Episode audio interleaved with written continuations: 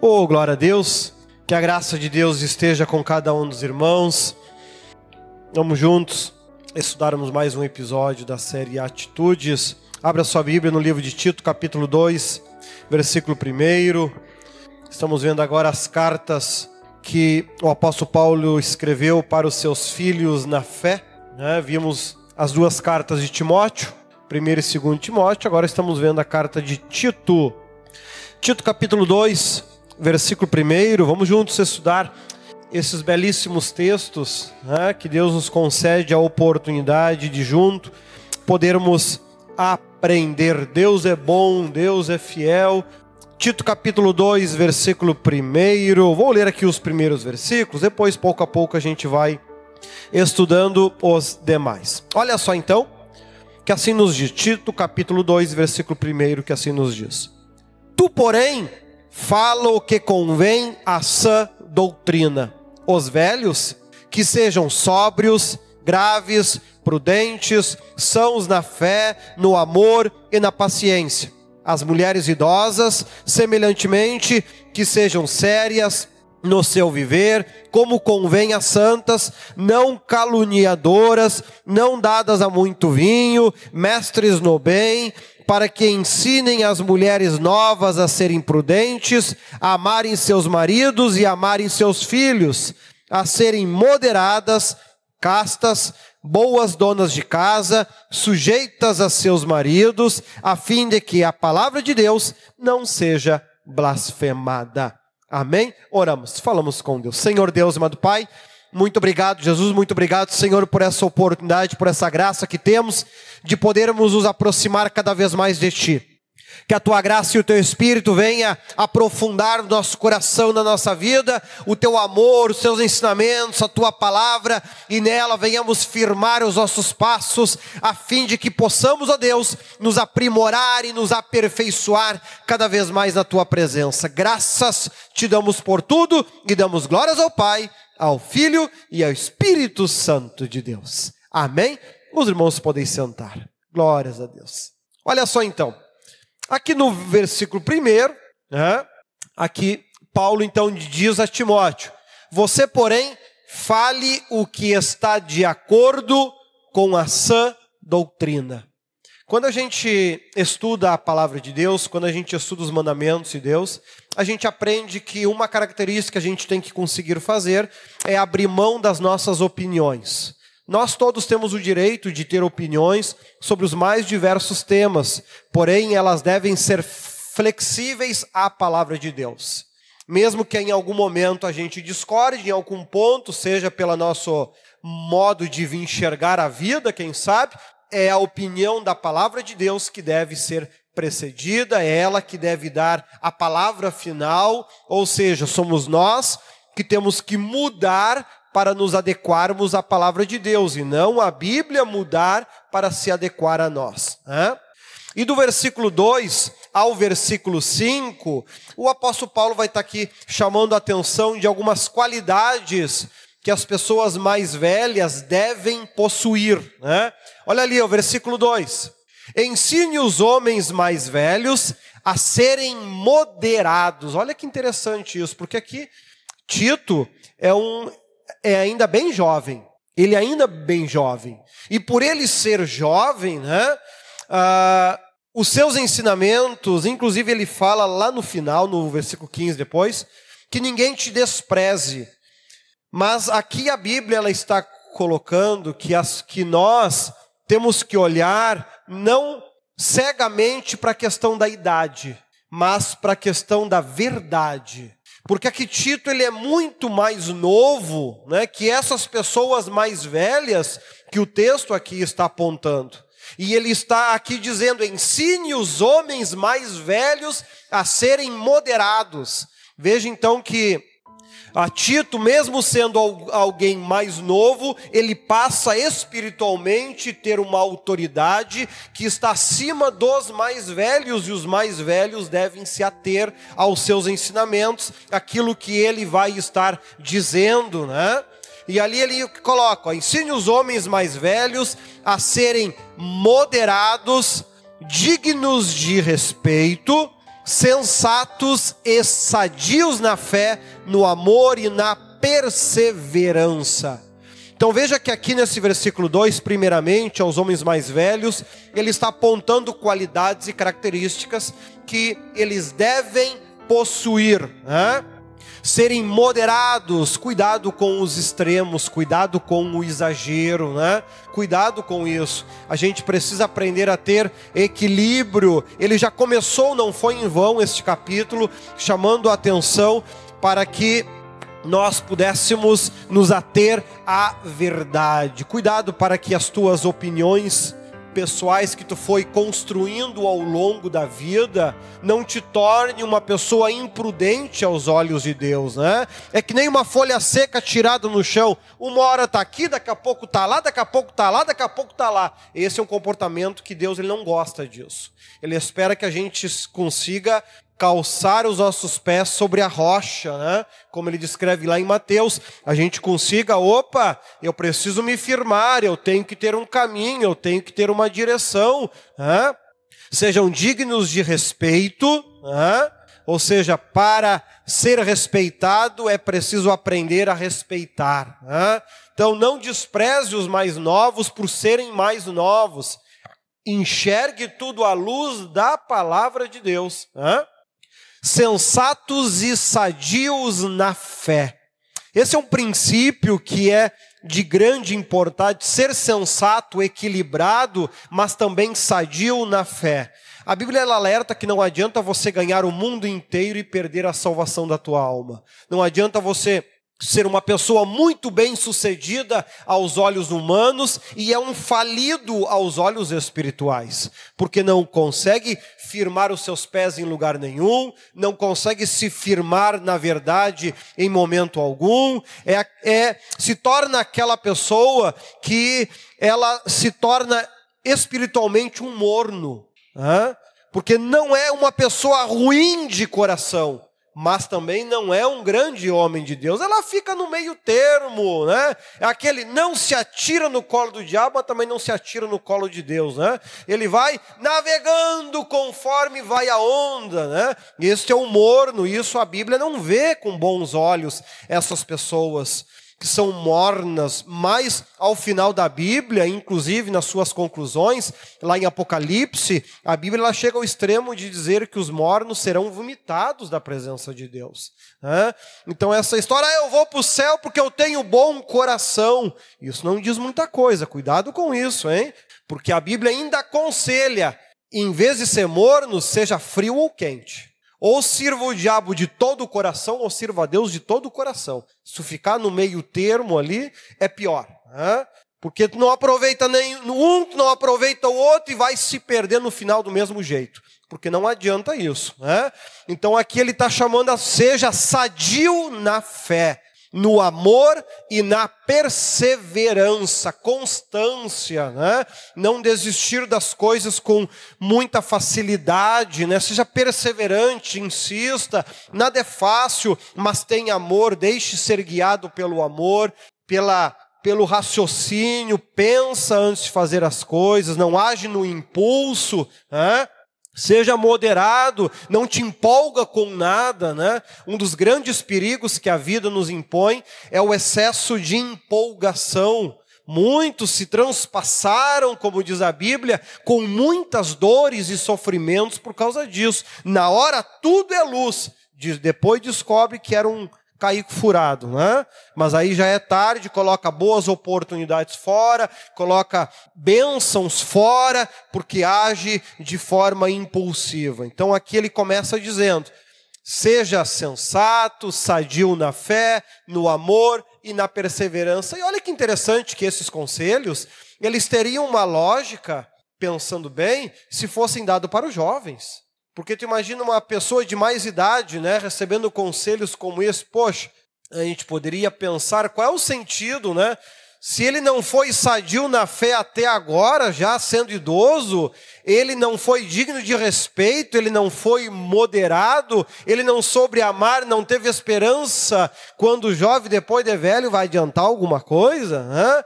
Mas é justamente isso, né? Enquanto a vida há esperança.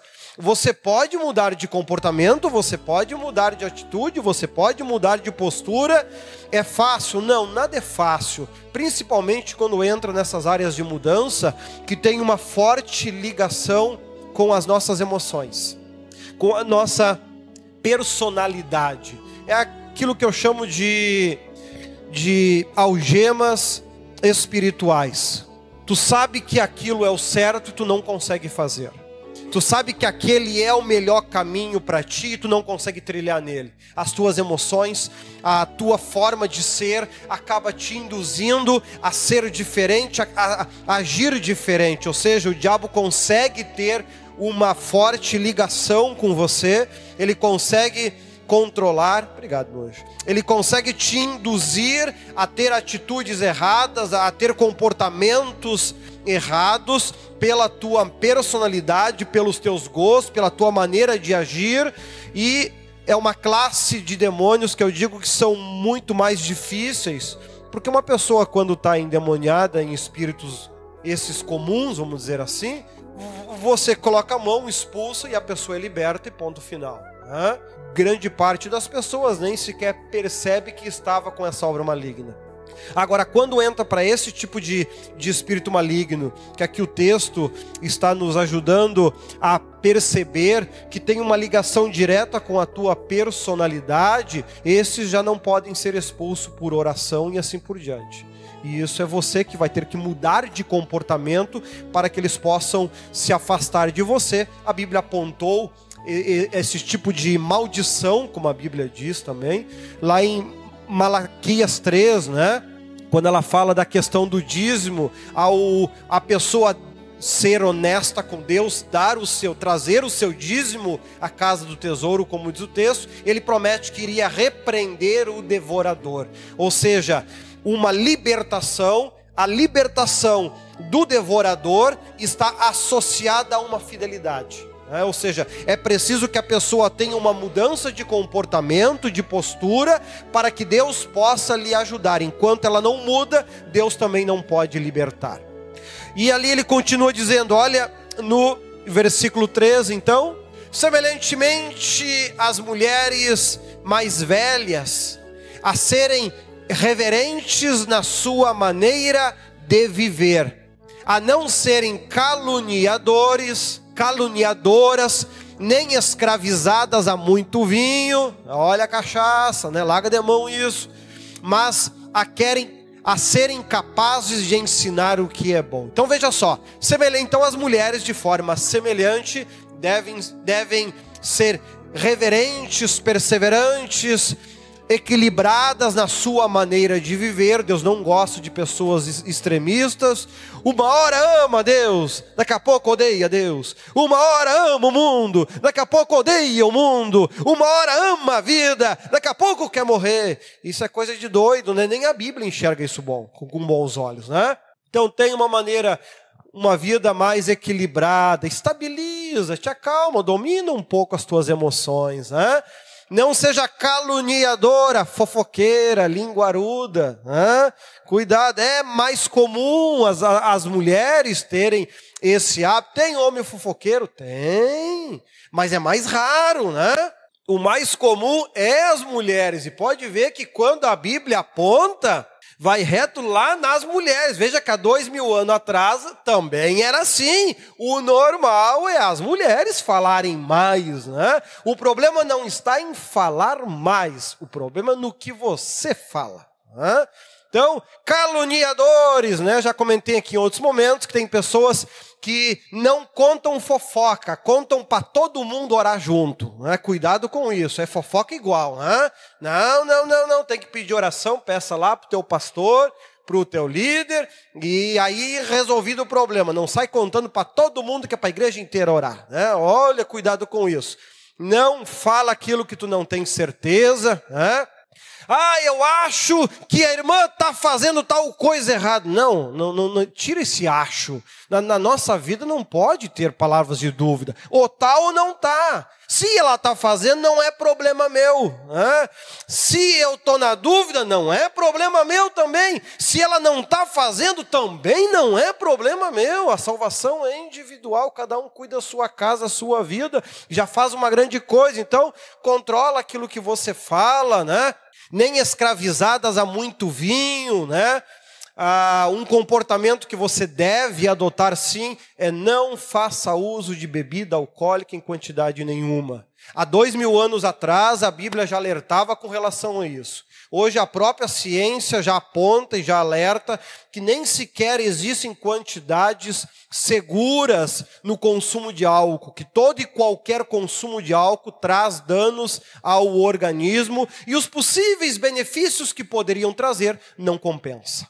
Grande parte dos lares que são destruídos, violência doméstica, tem origem lá no álcool. E ninguém começa tomando um garrafão de vinho, começa no copinho com os amigos. Mas é uma coisa que vai, que leva a outra, que leva a outra, que leva a outra, que leva a outra e traz todos os problemas. Então, arranca fora isso. Falta não faz. Então, o que, que tu quer com isso? Né? Então, larga de mão isso. Mas serem capazes de ensinar o que é bom. Veja que é importante que a gente guarde isso, que não basta a gente apenas saber o que é bom. Eu preciso ter a capacidade também de ensinar o que é bom. Porque é bonito quando você sabe fazer algo bem na vida e você ensina outra pessoa também a fazer. Você passa à frente aquilo que é bom. Né? Olha o versículo 4, ele continua ainda dentro desse tema de comportamentos, né? Assim poderão orientar as mulheres mais jovens a amarem seus maridos e seus filhos. Veja que Paulo aqui ele está chamando a atenção a isso, porque tem um outro momento que ele também disse aos maridos: amai as vossas mulheres como Cristo amou a igreja. Né? mas ele também dá este mesmo conselho às mulheres que ensinem a amarem os seus maridos, os seus filhos, e é preciso, mas precisa pedir é que tem momentos na vida que são complicados, que são difíceis, né? as coisas não seguem uma lógica como a gente gostaria, né? mas com a, a experiência de pessoas mais velhas que passaram por muitas lutas e dificuldades e conseguiram se manter como exemplo. Né? Esses sim então podem ensinar os mais jovens. Ele continua ainda no versículo 5 falando sobre isso. Olha lá, a serem prudentes e puras. Não é pura sacanagem, é pura de pura mesmo, né? a serem prudentes, a estarem ocupadas em casa e a serem bondosas e sujeitas a seus maridos, a fim de que a palavra de Deus não seja difamada. Ou seja, a Bíblia ela prevê que haja um equilíbrio. Assim como o marido deve amar a sua esposa como Cristo amou a igreja, a mulher do mesmo jeito, e ele sempre chama a atenção que o marido deve ser né, o o ponto de guia, de direção dentro da casa. Porque aquele velho ditado que diz: aonde todo mundo manda, ninguém obedece. Né? Se todo mundo é chefe, a empresa quebra, porque daí não tem funcionário, né? todo mundo manda, não dá certo isso. As coisas devem ser feitas de forma equilibrada, de forma inteligente, visando o bem-estar e harmonia de todos, mas deve ter uma direção para que assim a palavra de Deus não seja difamada, né? O marido e a mulher já chegam na igreja brigando e discutindo um com o outro, né? Se já vem com o diabo, já trazendo o diabo para dentro da igreja, não, irmã, traga pessoas para dentro da igreja, né? O diabo pode lá fora, né? Então, cuidado na tua maneira de ser, entre ter razão e ser feliz, escolha ser feliz, né?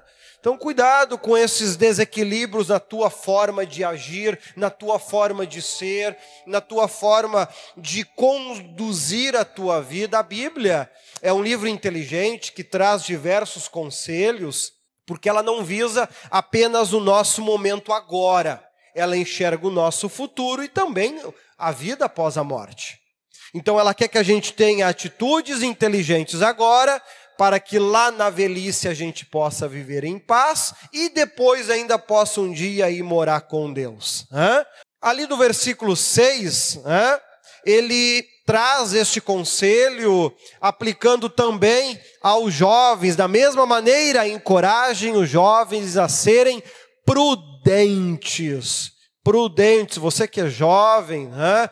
Jovem que a Bíblia está dizendo é você está na fase, no momento de construir o teu futuro. Enxerga isso, para de viver de fantasia, né? A história e viveram felizes para sempre, é só no filme mesmo, viu? Na vida real você tem que fazer boas escolhas, né? Vai casar, não te atraca no primeiro que aparece, né? Veja se, se realmente é bom para o teu futuro. Não te atraca na primeira guria que aparece, é o amor da minha vida. Quantos anos tem? 15, Jesus amado. Hã? Que ignorância. Como amor da vida tem 15 anos de vida só, a expectativa de vida é de 80 e poucos anos, ou hoje em dia 79, 80. Então, se falar, encontrei o amor da minha vida aos, aos 70, tem lógica. Né? Pô, já viveu 70, tem só mais 10, encontrou o amor da vida. Bom, aí tem experiência para dizer que realmente é o amor da vida. Agora, com 15, 16 anos, já é loucura pensar em namorar nessa idade, né? Vão viver de quê? De amor? É, eu quero ver na hora de pagar a luz, o telefone, a água, a internet, né? Então a Bíblia está chamando a atenção, pensa no teu futuro. Tu vai ficar velho um dia também, tu sabia disso? É, ou tu acha que é só os outros que ficam velho? Não, tu vai ficar velho, tu não vai conseguir mais trabalhar, não vai ter o mesmo vigor, a mesma força. E aí, tu vai comer o quê e morar onde? Tem que pensar nisso. Né? Sejam prudentes, sejam moderados. Pensa no teu futuro. Um dia tu não vai ter o vigor e a força que tem hoje. Lá em Provérbios, a Bíblia diz que a beleza do jovem é a sua força. Hoje você tem condições de construir um futuro, de ter uma estabilidade, e tem que pensar nisso, porque amanhã ou depois o teu corpo não vai mais ter esse vigor, aonde é que tu vai morar? O que que tu vai comer, né? Passou a vida toda só na empolgação, depois vai morar debaixo da ponte, a família que não presta, né? Poxa vida, pensa, seja prudente, aprenda a andar com as tuas pernas. Né? Não te apoia nos outros. Né? Olha, prepara o teu futuro. Seja prudente. Né? Então é importante que veja que são diversos conselhos práticos que a gente, ao aplicar hoje, a Bíblia está puxando para que você tenha uma vida equilibrada, uma vida mais tranquila. E não adianta depois, ah, porque Deus não me ama. Ah, depois que passa a vida toda fazendo bobagem, fazendo escolhas erradas, tomando atitudes precipitadas. Aí quando tá velho, que não pode mais nada, tá largando os pedaços, aí é Deus que não ama. Não, a Bíblia foi escrita dois mil anos atrás e ela está dizendo: jovem, seja prudente. Né? Se você tivesse lido lá na tua juventude Tiago 2,6, você teria sido prudente e iria agir com mais cautela e preparar o teu futuro. Né? Deus nos deu esta capacidade, agora a gente não pode agir na empolgação. Né? Olha os versículos 7 e 8, né? outro conselho que Paulo dá para Tito, em tudo seja você mesmo um exemplo para eles, fazendo boas obras, em seu ensino mostre integridade e seriedade. Versículo 8: use linguagem sadia, contra a qual nada se possa dizer. Tem gente que a cada três palavras, quatro é um palavrão. Jesus amado, né? Cuidado com esse hábito de falar, né? Cuidado com isso. Algumas palavras a gente deve riscar, inclusive, do nosso vocabulário, né, com a palavra odeio, odeio isso, odeio aquilo. Isso é uma palavra muito forte, odiar alguma coisa, não faz nem sentido isso, né? Porque daqui a pouco aquilo que você não gosta agora, daqui a pouco vai ser bom para ti. Então, cuidado com essa linguagem, use uma linguagem sadia, né? O nosso próprio falar atrai muita obra maligna, né? Então cuidado, pessoas que são muito resmungona, reclamona, reclama de tudo, reclama de tudo, reclama de tudo. Irmão, não adianta reclamar, as coisas não vão melhorar porque tu reclama, né? Não adianta, é a mesma coisa que aquele que diz, porque eu estou com fome, que eu estou com fome, que eu estou com fome. Tá, mas então faz alguma coisa e come. Ah, mas eu estou com fome, eu estou com fome. Irmão, a tua fome não vai passar por reclamar. Não adianta isso. É, a, é a atitude que faz a diferença. Então é importante que a gente tenha em mente isso, poxa, né? Cuidado, fica reclamando, reclamando, reclamando. A única coisa que tu vai conseguir é atrair uns capeta para sentar do teu lado e reclamar junto. Né? Não adianta isso. Ninguém muda porque reclama da vida. Né? O que está faltando, quem sabe, na tua vida é a atitude certa. Né? Olha os conselhos que a Bíblia está dando. Para que aqueles que se opõem a você fiquem envergonhados por não poderem falar mal de nós. Um conselho que a Bíblia dá é nunca pague na mesma moeda. Não faça isso. Quando você responde no mesmo nível que a pessoa está te respondendo, a única coisa que tu conseguiu com isso é se tornar igual a ela. Só isso. Nada mais mudou. E é esse o caminho? Não. Se ela está indo para o buraco, eu não quero ir junto. Se ela não pensa no futuro, eu penso. Né? Quantos jovens que ao invés de pegar o dinheiro e fazer uns cursos, se aprimorar, ter uma profissão, vai lá comprar maconha. Já não é bom das ideias, ainda fuma maconha que é para estragar o pouco que funciona. Aí depois reclama do governo, reclama que a vida é difícil, mas vai ser difícil sempre para ti desse jeito. Eu lá na minha ju juventude estava começando, vendi minha bicicleta para pagar os primeiros cursos de informática. E de lá para cá eu fiz mais de 50 cursos de informática, domino várias áreas, me formei engenheiro depois ainda. Ou seja, e mesmo que eu tinha o propósito e a escolha de Deus de ser pastor, busquei outras áreas de aprimoramento para que, e isso foi de grande valia, porque nas épocas que, como pastor, a gente não conseguia nem para o pãozinho do, da manhã, eu tinha as profissões que me mantinham e garantiam o pão de cada dia. E é vida que segue. Com isso, a gente sofre menos na vida. É é importante que a gente se prepare para isso. Não adianta se atirar nas cordas, esperar que alguém vá me ajudar. Irmão, anda com as tuas pernas, aprenda a, a, a, ser uma pessoa equilibrada, pensa no teu futuro. Se tu não pensar em ti, quem é que vai pensar? Se tu não se preocupar contigo, quem é que vai se preocupar? É importante que você plante hoje para colher amanhã. Hein? A gente nunca sabe o dia de amanhã. Amigos, Deus sempre vai colocar na nossa vida agora, e eles não vão poder nos carregar nas suas costas a vida toda também. Cada um tem as suas dificuldades e as suas limitações. E veja que o texto ele está então chamando a nossa atenção. Tenha equilíbrio, te prepara para o futuro, que sobre conhecimento, mas não falte. Né? É importante isso. Para que aqueles que se opõem a você fiquem envergonhados. Não pague com a mesma moeda. Né? Ah, eu ganhei a discussão. Ganhou o quê? A discussão. Ganhou o quê? A discussão ganhou o quê? E quantas camisas tu vai comprar com essa discussão que tu ganhou? Quantas contas de água ou de luz tu vai ganhar com essa discussão que tu ganhou? Vai ganhar alguma coisa? Não. Então o que, que tu quer com isso, poxa vida? Hã? O calado vence, diz a Bíblia. Há muitos momentos, vez de estar discutindo, batendo boca, deixa quieto, deixa para lá. Se não vai te ajudar em nada, então que pelo menos não atrapalhe, não pague com a mesma moeda. Não é porque as pessoas estão em algum momento desequilibradas já falavam antigamente que de médico e louco todo mundo tem um pouco, né? Tem dias que a gente não levanta certo das ideias, né? Deu o dedinho na quina do armário, já não tá muito legal, né? Se vamos levar tudo a ferro e fogo, mas vão se matar tudo dentro de casa. Não tenha paciência, né? não é sempre que a coisa a levanta alinhadinha como a gente gostaria. Tem dia que a gente está mais nervoso do que o normal, mais preocupado do que o normal, faz parte da vida. Agora eu posso, opa, vai devagar, né? Vai devagar. Não, não se preocupe em ganhar discussão. Isso aí é bobagem, ninguém ganha nada, né? O máximo que vai acontecer é duas pessoas brigadas, ofendidas uma com a outra. Tu ganha o que com isso? Não ganha nada, né? Ah, mas eu vou mandar para aquele lugar, mas ela não vai, não adianta, tia.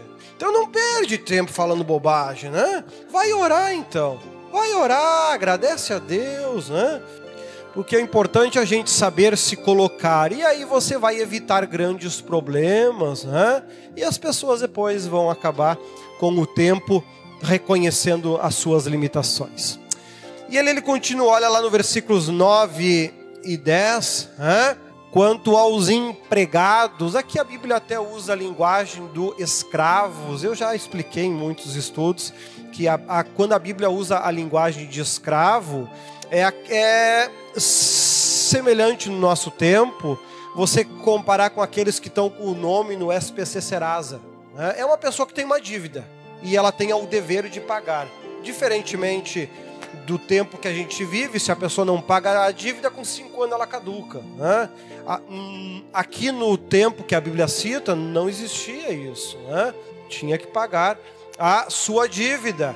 E ali o, o escravo, um grande erro que pessoas cometem é querer comparar o que a Bíblia aqui fala de escravo com a escravidão absurda, horrorosa que aconteceu com negros, índios e assim por diante. Não, é duas coisas completamente diferentes, pelo amor de Deus. Não, não tem nada a ver uma coisa com a outra. Né? Aqui que a Bíblia fala em escravidão, desde lá o tempo da lei, são pessoas que tinham dívidas. E a pessoa então ela ia trabalhar para ti, recebia geralmente metade do salário, a outra metade ficava para ir descontando da sua dívida, e isso por um período máximo de seis anos. Ao completar o sétimo ano, se houvesse alguma dívida, a dívida era perdoada, não se devia mais nada, então ela podia ser dispensada das suas funções, do seu trabalho, não devia mais nada e não podia ser dispensada ainda de mãos vazias.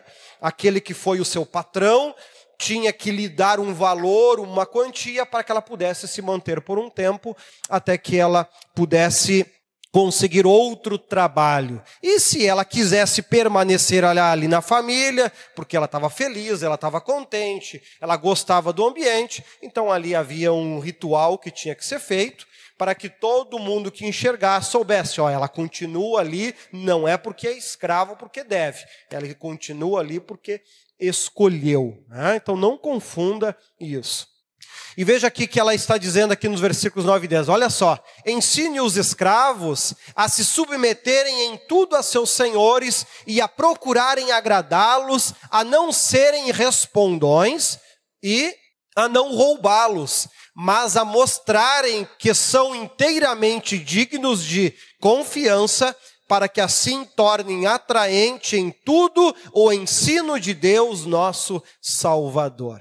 Muitos momentos a Bíblia, ela chama a atenção para você que é empregado, você que trabalha para alguém, para a forma como você deve agir, a forma como você deve se comportar. A Bíblia ela vai ainda em outros momentos muito mais a fundo, ainda dizendo, mesmo que o teu patrão não seja um cristão, respeite ele. Se ele é um cristão, respeite em dobro, então. Hã? E seja um bom funcionário, não seja um empregado respondão, brigão, reclamão. Não, dá o exemplo. Seja um bom funcionário, faça o trabalho da melhor forma que você puder, seja uma pessoa agradecida, né? não roube, não tente levar vantagem em cima dele, né? cuidado com isso. Né? Não se não use de meios que às vezes a pessoa te contrata para trabalhar com ela e depois você abre uma empresa e leva todos os empregados dela embora. Tu vai pagar caro um dia por isso. Isso é, é, é, é atitude desonesta. Tá errado isso. Né? Então esse tipo de comportamento não deve existir e a Bíblia ainda diz: sirva ao teu patrão da mesma forma, como se você estivesse servindo ao próprio Senhor, né? para que você possa ser uma pessoa bem vista aos olhos de Deus. Né? Então, valorize aquilo que você tem. Se algo, ah, mas ele me paga muito pouco, irmão. Ora então que Deus o abençoe ou que abra uma outra porta me melhor para ti. Agora não fica falando mal de onde tu ganha o pão, poxa vida. Se tu tá conseguindo comer, tá conseguindo pagar tuas contas, né? e o patrão está sendo honesto contigo, não tem do que reclamar. Né? A gente tem que trabalhar direitinho para que Deus possa nos abençoar, né? E ele continua ali. Veja que são exemplos bem práticos, né, do nosso dia a dia, do 11 ao 13 também. Ele traz alguns ensinamentos de objetivo e esperança no evangelho, né? Porque a graça de Deus se manifestou salvadora a todos os homens ela nos ensina a renunciar à impiedade e às paixões mundanas e a viver de maneira sensata, justa e piedosa nesta era presente. Enquanto aguardamos a bendita esperança, a gloriosa manifestação de nosso grande Deus e Salvador Jesus Cristo. Então veja que não é porque um monte de gente está fazendo o que é errado e está se dando bem que você vai fazer também. Não, não faça isso. Não faça isso. Tudo que tu fizer que for injusto, mais cedo ou mais tarde a conta chega. Fica fazendo o que é certo rejeita esta impiedade, essas concupiscências mundanas, como diz ali versículo 12, rejeita isso, seja tu honesto. Se todo mundo é desonesto, seja você honesto. Né? Faça o que é certo, pois você está vivendo não é com o objetivo de ganhar ou perder aqui na terra. O objetivo final é entrar no reino de Deus, é alcançar a salvação. E isso só vai acontecer se você viver de acordo com a palavra de Deus. Do contrário, você não vai chegar lá. Olha que ele vai completando então no versículo 14. Veja que são exemplos bem práticos, né, fáceis de compreender, que ele deixou a, a Tito, que era bem jovem ainda no evangelho. Então aqui o apóstolo Paulo fez uma, um aglomerado de instruções importantes para ele passar à frente e assim a igreja como um todo pudesse viver de forma inteligente, equilibrada, honesta, né? Versículo 14: Ele se entregou por nós a fim de nos remir de toda a maldade e purificar para si mesmo um povo particularmente seu, dedicado à prática de boas obras. Então aqui ele está indo concluir esse trecho dizendo, claro, tem em mente por que, que Jesus morreu na cruz. Jesus não morreu na cruz para te dar o direito a cometer todos os pecados e absurdos possível e você ir para o céu do mesmo jeito. Isso aí é ignorância sua e não vai acontecer. Jesus ele morreu na cruz para que eu e você venhamos ser e fazer a diferença. A gente venha ser da forma que o mundo não quer ser, mas a gente vai ser por, por amor a Jesus. Nós vamos viver não com o objetivo de ser plenamente feliz aqui na terra. Não, nosso objetivo é poder entrar no céu um dia. Jesus morreu na cruz para que a gente pudesse ser a diferença, para purificar para si mesmo um povo particularmente seu, dedicado à prática de boas obras. Aquilo que você faz, aquilo que você pratica, as suas decisões são práticas de boas obras, como todos esses conselhos anteriores que ele deu, você passa a viver isso porque você crer, eu vou um dia estar na presença de Deus e eu quero poder alcançar a minha salvação. Se eu escolher viver da forma que o mundo vive, eu vou estar abrindo mão de Deus.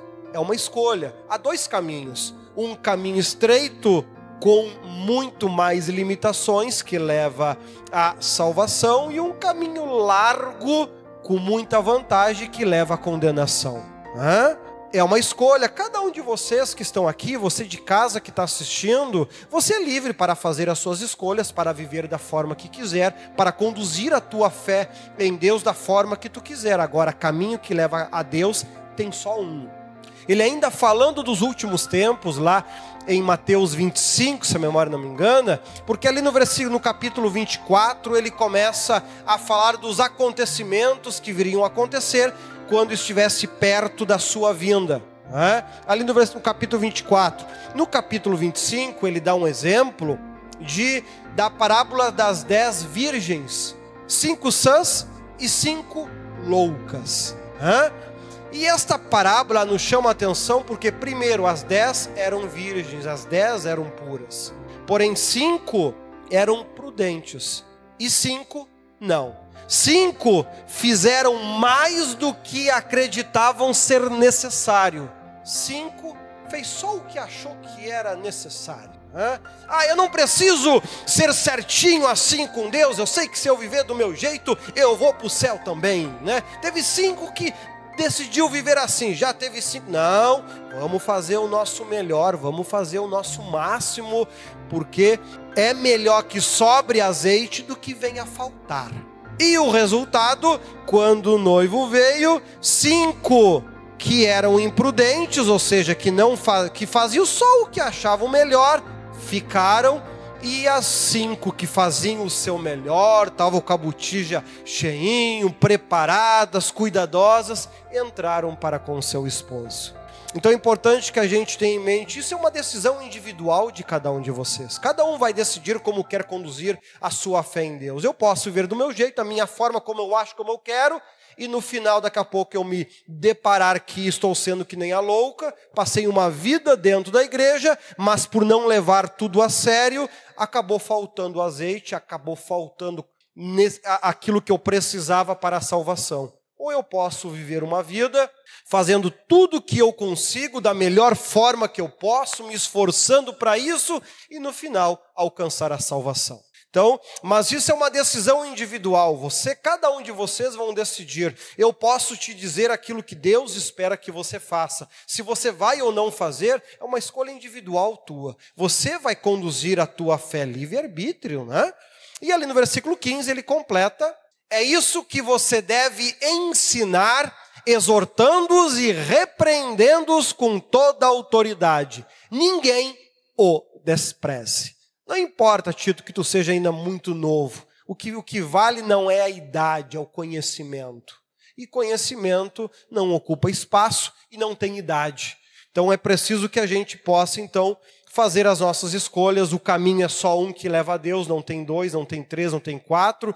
Jesus mesmo disse: Eu sou o caminho, a verdade e a vida, lá em João 14, né? Já começando Não turbe o vosso coração, credes em Deus, credes também em mim. Na casa do meu pai as muitas moradas, mas ele também não diz que todo mundo vai para Deus. Não, depende do caminho que tu escolher, depende da tua forma de ver, a tua forma de enxergar. Você é livre para agir aqui na terra da forma que você quiser. Somos livres para escolher, mas somos escravos da consequência.